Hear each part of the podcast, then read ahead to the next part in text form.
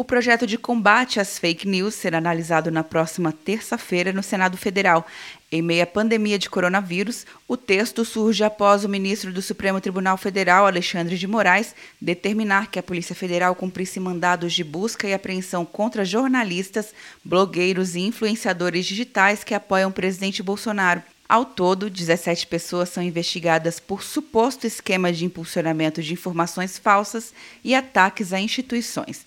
Segundo o autor do projeto, senador Alessandro Vieira de Sergipe, o objetivo é combater informações falsas ou manipuladas nas redes sociais. Não vai ter nenhum risco para a pessoa, para a dona Maria, para o seu José, que vai ter a sua opinião postada. O que nós queremos atacar são aquelas redes robóticas não identificadas, financiadas com dinheiro de origem escusa e que inundam as nossas caixas de mensagem com, com, desinformação, com fake news e com ataques. O presidente do Senado, Davi Alcolumbre, confirmou a votação da proposta na próxima terça-feira. Cada cidadão brasileiro, não político, cada cidadão brasileiro é agredido todas as horas, todos os minutos nas redes sociais. A gente precisa fazer uma legislação que possa, de fato, fazer com que aqueles que espalham essas mentiras tenham é, aplicação exemplar da lei para que sejam punidos rigores da legislação. Se aprovada, a aplicação da lei vai incluir provedores de internet situados no exterior que ofertem o serviço ao público brasileiro.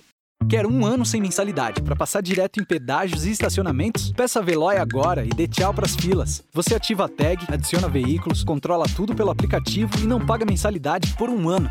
É por tempo limitado. Não perca. Veloy. Piscou, passou. De Brasília, Luciana Castro.